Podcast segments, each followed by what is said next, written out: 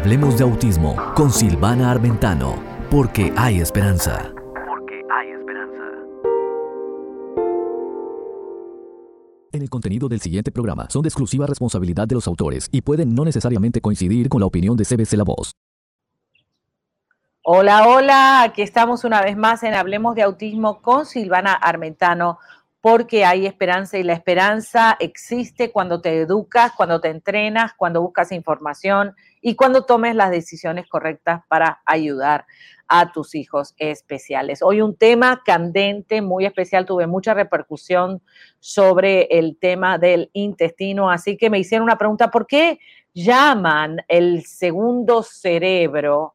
Em, al intestino. ¿Por qué lo llaman al intestino el segundo cerebro? Y a mí me llamó la atención eso, así que dije, lo voy a traer para el programa para que aprendamos juntos por qué lo llaman y cuál es la razón médica que llaman al segundo cerebro, el intestino. Y sabemos que eso está relacionado mucho con los niños con autismo porque tienen problemas digestivos y eh, muchas constipaciones, problemas de la alimentación, como por ejemplo alergias a ciertos alimentos y eso le provoca que obviamente tengan a veces eh, hongos o eh, ciertas afecciones y bacterias dentro de su intestino. Muy bien, entonces, ¿por qué lo llaman? Al intestino el segundo cerebro. ¿Será porque es bonito? bueno, vamos aquí a, a estudiarlo juntos. Y fíjate que nuestro intestino tiene su propia autonomía para tomar decisiones. Y esa es una de las cosas que eh, lo hace que sea autónomo, ¿sí? Porque tiene su autonomía. Tiene más neuronas que en la espina dorsal y actúa independientemente del sistema nervioso central. Seguramente el intestino no fue la primera opción que consideraste, pero sí, así es. Y por eso desde unos años muchos lo adoptan como el segundo cerebro. Ese cerebro independiente en nuestras entrañas y su compleja comunidad microbiana influyen en nuestro bienestar general. ¿Sí?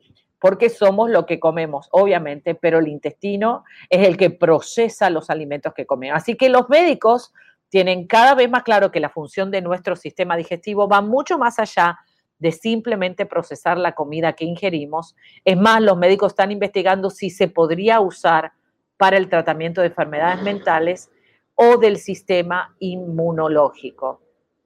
Muy bien, eh, es importante que sepas entonces cuáles son, te voy a enseñar a las seis, siete, perdón, siete cosas de por qué lo llaman el segundo cerebro al intestino. Número uno, eh, es un sistema nervioso autónomo. ¿sí? El intestino es un sistema nervioso autónomo, o sea, se mueve por sí solo, está es autónomo. La diferencia de cualquier otro órgano de nuestro cuerpo, nuestro intestino puede funcionar solo, ¿sí? Tiene su propia autonomía para tomar decisiones y no necesita que el cerebro le diga qué hacer, qué cosa. Ah, si le tienes miedo a una comida en particular y la comes, puede físicamente desarrollar síntomas intestinales, aunque no le tengas alergia ni intolerancia, dice eh, pues los especialistas. Lo que gobierna el intestino es el sistema nervioso entérico, el SNE, que es una sucursal del sistema nervioso autónomo encargada de controlar directamente el aparato digestivo. ¿Cuántas cosas hay que estamos aprendiendo hoy? Ese sistema nervioso se extiende por el tejido que reviste el estómago y el sistema digestivo y tiene sus propios circuitos neuronales aunque funciona independientemente del sistema nervioso central, que es, las siglas es SNC, se comunica con él a través de los sistemas simpáticos y parasimpáticos. ¡Wow!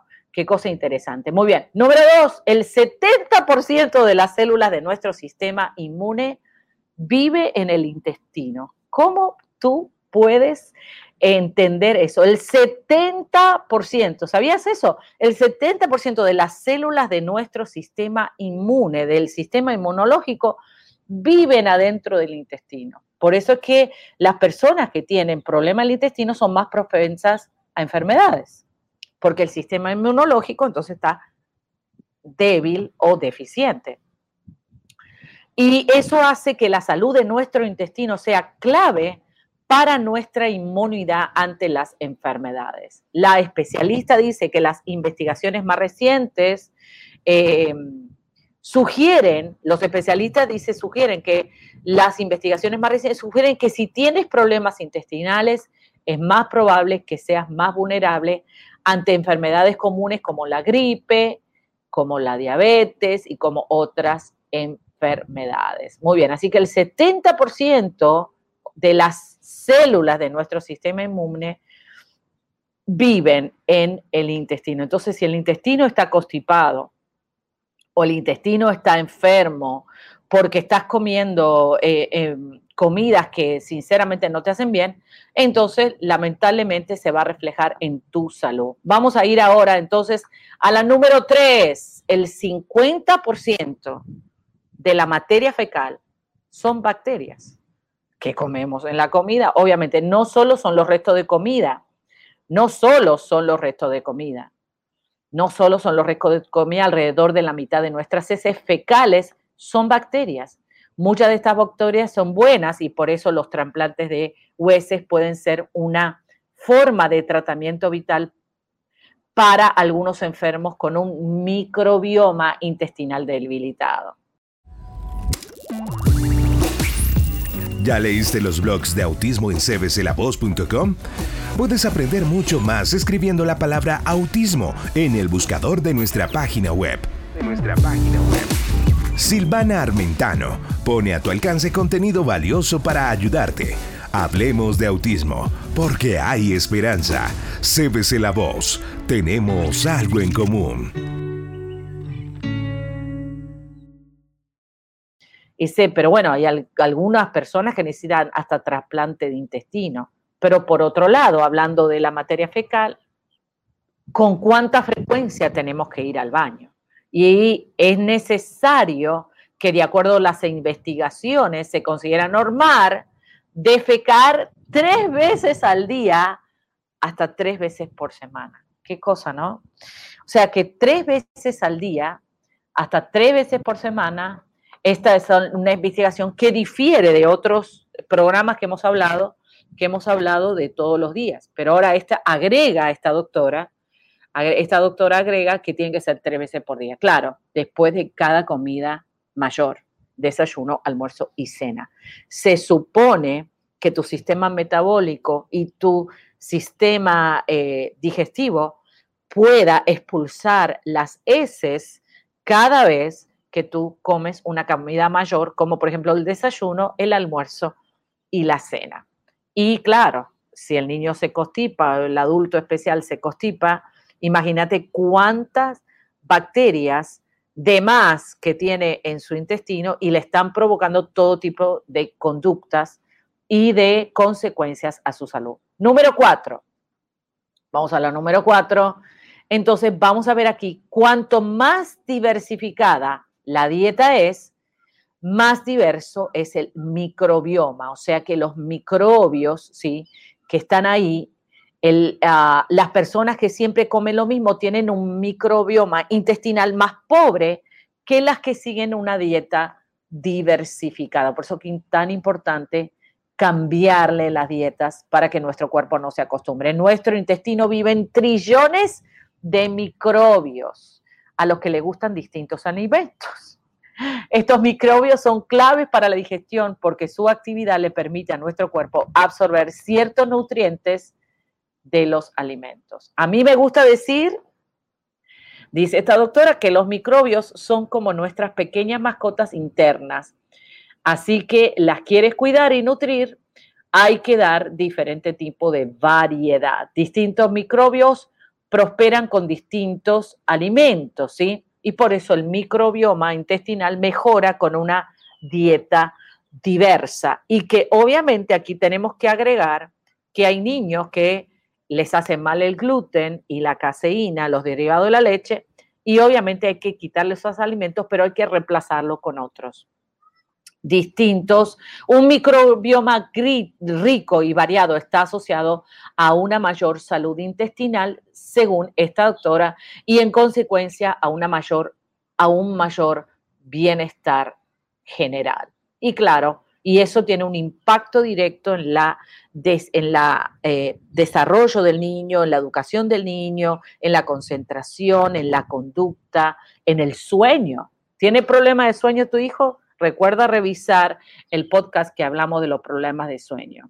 Así que es importante también nutrir estos microbios que están adentro del intestino para que sea saludable, obviamente. Número cinco, el intestino está ligado a los niveles de estrés y a tu estado de ánimo. Y ahí sí, y ahí sí que necesitamos trabajar la parte, obviamente, del estrés. El estrés es dañino completamente. Si tus problemas intestinales, em, si tienes problemas intestinales, necesitas trabajar el estrés. Así que tienes que medir cuánto estrés tienes. Eh, básicamente, los pacientes que hagan de 15 a 20 minutos de días de relajación, meditación, ejercicio, después de hacerlo a diario durante cuatro semanas sin convertirlo en un hábito, eh, mejoran algunos síntomas. Así que hay que desestresarse, es muy importante, salir al aire libre, tomar aire, hacer ejercicio, eh, estar bien hidratado también. Y es interesante también pensar que la mayoría de la serotonina del cuerpo se estima que en torno al 80 y 90% se encuentra en el tracto gastrointestinal. Y qué importante saber esto. La serotonina, que es esa, eh, ese, ese químico que nuestro cuerpo produce en el estado de alegría, ¿no es cierto? Eh, se, se encuentra en el intestino. O sea que si el intestino está enfermo, si el intestino está constipado, está lleno de materia fecal y cosas que no tiene que estar ahí, ¿cómo tú crees que va a producir ese químico que necesita? No va a poder. La serotonina es un neurotransmisor que afecta muchas funciones corporales como el peristaltismo intestinal. También está asociado a muchos trastornos psiquiátricos y su concentración puede verse reducida por el estrés e influye en el estado de ánimo, la ansiedad y la felicidad. Varios estudios con humanos y animales han mostrado evidencias de diferencias en el microbioma intestinal de los pacientes con trastornos mentales como la depresión. Por eso es un área incipiente de investigación psiquiátrica, tiene que ver con la prescripción de psicobióticos y que es una esencia, un contexto probiótico de bacterias saludables para mejorar la salud mental. Muy bien, qué importante esto. Bueno, eh, seguimos hablando aquí, hablemos de autismo con Silvana Armentano porque hay esperanza y estamos aprendiendo por qué llaman al cerebro el segundo, eh, perdón, por qué llaman al intestino el segundo cerebro. Número seis, si te da miedo un alimento, sentirás que te hace daño. Y sí, las neuronas no están solo en nuestro cerebro, están también en nuestro intestino. Y es cierto que hay unos intestinos más sensibles que otros, por eso hay investigaciones recientes sorprendentes que sugieren que si le tienes miedo a una comida en particular y la comes, puedes físicamente desarrollar síntomas. Eh, es importante eh, que las creencias que tenemos con respecto a la comida las derribamos contratar y mantener nuestra mente sana. Hay mucha gente que cree que a veces por una moda pasajera, eh, que el gluten o la lactosa les va a hacer daño y sin que tenga realmente una alergia o una intolerancia. Por eso que hay que tener cuidado. Si hiciste estudios a tu hijo que el gluten le hace mal, bueno, entonces es importante tener los resultados médicos entonces si le quitas el gluten. Si no le hace mal, entonces le estás quitando algo que el niño necesita. Cuidado con eso. Y número siete, tú puedes mejorar tu salud digestiva y tu microbioma intestinal. Así que ahí te voy a enseñar uno, dos, tres, cuatro, cuatro pasos importantes para mejorar tu salud intestinal. Número uno, seguir una dieta diversa para diversificar el microbioma intestinal. Número dos, bajar el nivel de estrés haciendo meditación, relajación, mindfulness, yoga, ejercicio, ejercicio de respiración. Y número tres, si ya tienes síntomas de algún problema intestinal, es mejor evitar el alcohol, la cafeína y las comidas picantes porque pueden exacerbarlos. Claro, sabemos que los niños no deberían tomar alcohol, ni los adultos. Por favor, ten mucho cuidado con esta información, ni cafeína. Hay ciertos países, países que se usa el café con leche, puedo reemplazarlo con la cocoa, eh, que es menos dañino que el café. Y las comidas picantes, hay los mexicanos que les encanta los chiles y todo eso que ah, irrita el intestino y obviamente trae problemas intestinales. número cuatro, dormir mejor. Un estudio demostró que si cambias o interrumpes el reloj biológico alterando tus patrones de sueño, también interrumpes el de los microbios de tu intestino y lo que quieres más bien es mimar a los microbios del intestino y que, claro, los puedes obviamente ayudar con una buena cantidad de probióticos y prebióticos y enzimas eh, digestivas para mejorar, obviamente, la calidad del intestino. ¡Wow! Cuánta información hoy buenísima. Cuánto la información buenísima. Y en el próximo segmento vamos a hablar de cómo las bacterias están cambiando todo el tiempo tu estado de ánimo. Por eso que es tan importante ir al baño. Tú ves a personas constipadas que tienen un carácter, ay, ay, ay. bueno, no necesariamente está relacionado. A veces son otro tipo de problemas, el estrés, pero el estrés puede causarte eh, problemas digestivos, el estrés puede causarte problemas de sueño, de concentración y tantos otros problemas que tú no quieres de ninguna manera tener que eh, incurrir en ellos. Así que para el estrés es importante que también hagas ejercicio, respiración, el ejercicio de la respiración diafragmática es buenísima. Y simplemente respiras, mantienes infladito el estómago, respiras y cuentas hasta 10 y vas sacando el aire despacito para poder lograr que todo tu cuerpecito se relaje, tu mente se relaje y obviamente estés súper archi feliz.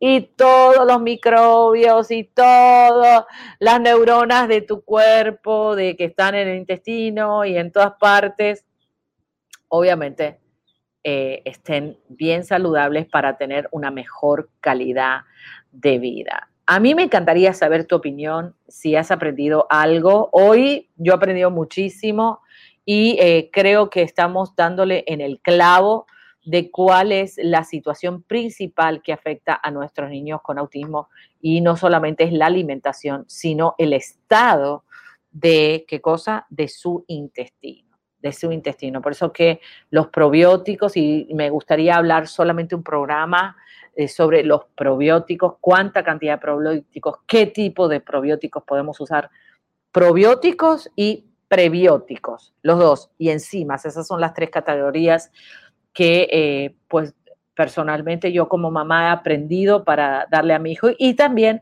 para nosotros. O sea, aquí no solamente los problemas intestinales se pueden producir en una persona con autismo, sino en cualquier persona. Y eso es importante poder medir y poder ver qué es lo que pueda estar ocurriendo a ti en tu salud y obviamente trabajar para mejorarla, para intensificar la calidad de vida y para que esto que has aprendido hoy te sirva para algo cuando le, lo pones en práctica. Muy bien, ¿qué es lo que tienes que hacer si tú descubres que tu hijo tiene inflado el intestino? Obviamente lo que vas a hacer es contactarte con tu pediatra y comenzar una serie de estudios para ver por qué la inflamación pudiera ser algún alimento que le estás dando y ese alimento le provoca la inflamación Así que es importante trabajar junto con el médico, con el pediatra y el gastroenterólogo para que el niño pueda mejorar, eh, deshincharse, obviamente, deshincharse y también desinflamarse el intestino para que todo su sistema inmunológico se beneficie. Mira qué interesante el poder ver que este segundo cerebro tiene mucha influencia sobre la conducta y el estado de ánimo. Por eso es que muchas veces vemos conductas agresivas en los niños, no vemos lo que está pasando adentro del cuerpo, creemos que todo está acá, en la mente. No necesariamente. No necesariamente. Como ves, el estado de ánimo puede ser afectado por una situación intestinal, por un eh, problema de, estreñimiento y el problema del sueño también le pudiera ser estar relacionado. Así que no descartes la opción de visitar al gastroenterólogo para poder tener una mejor panorama de lo que está pasando con tu hijito o hijita. Muy bien, esto es Hablemos de Autismo con Silvana Armentano porque hay esperanza. Y recuerda que tenemos más en nuestro próximo segmento. Así que quédate ahí porque venimos con mucho más. Fe Autista, tu medida ilimitada. Tu medida ilimitada.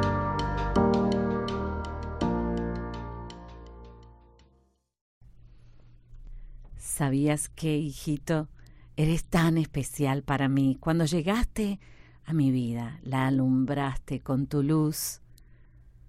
Estamos aprendiendo a comunicarnos y me encanta cuando te ríes y reaccionas a mis cosquillas. Me encanta ver esos piecitos lindos. Estoy tan orgullosa de ti. Yo no sabía cómo enfrentarme a esto que estamos viviendo juntos pero te prometo que voy a estar a tu lado siempre y que mi corazón va a seguir latiendo al lado del tuyo porque estoy tan orgullosa de ser tu mamá. Sí, sé que te es difícil, hijito, muchas veces decir lo que sientes, lo que piensas, porque esa boquita traviesa a veces no quiere mover los músculos y decirme, las palabras tan lindas, pero tu voz es hermosa. Y aunque a veces no suena, me la imagino.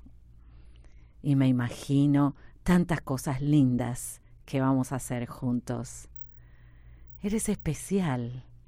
Llegaste a mi vida como un ángel, a alumbrar mi camino, a cambiármela.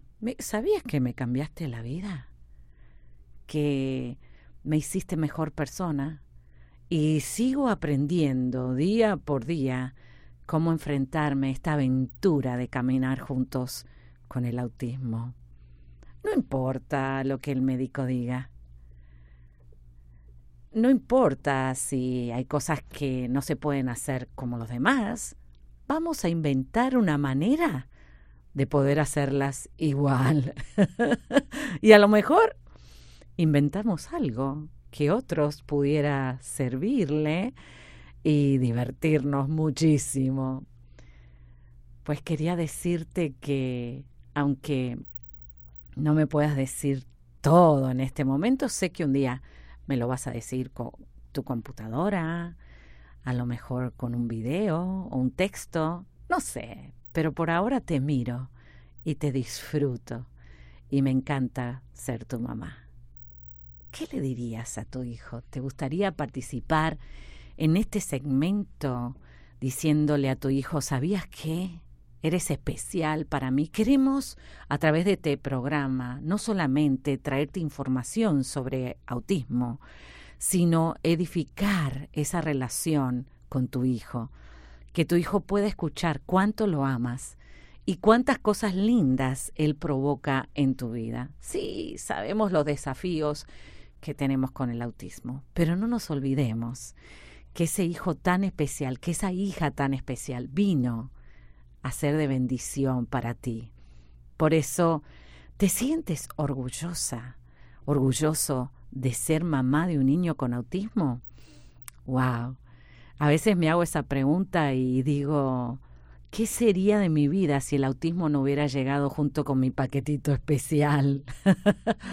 Y ahora me doy cuenta que soy tan afortunada, que aprendí a amar sin palabras, a comunicarme de una forma nueva, a ser privilegiada entre millones de mamás, ¿no? Y quiero que te sientas así, privilegiada, que tu estima levante, que sientas que, que hay una luz detrás de ese túnel oscuro que muchas veces la ciencia nos presenta. ¿Qué le dirías a tu hijo? ¿Qué le dirías a tu hija? ¿Sabías que la primera vez que pasó esto me sentí tan feliz cuando escuché tu voz? No sé. Y me pudieras mandar el audio, el audio. Obviamente si quieres participar, mándame siempre un texto para que pueda incluirte. Si quieres ser corresponsal desde tu país, ¿qué le dirías a tu hijo, a tu vecino especial? No sé, a un familiar, a tu sobrino. Y claro, y este segmento lo tengo en mi corazón porque muchas veces no nos atrevemos a escuchar lo que los demás piensan, ¿no? Y a veces pudiera darnos una sorpresa de que de verdad nos aman tal como somos. ¿Sabías que eres muy especial para mí? Si estás ahí detrás de la pantalla o escuchando en tu carro o en tu dispositivo electrónico, ¿sabías que tú eres parte? De Hablemos de Autismo con Silvana Armentano, porque hay esperanza.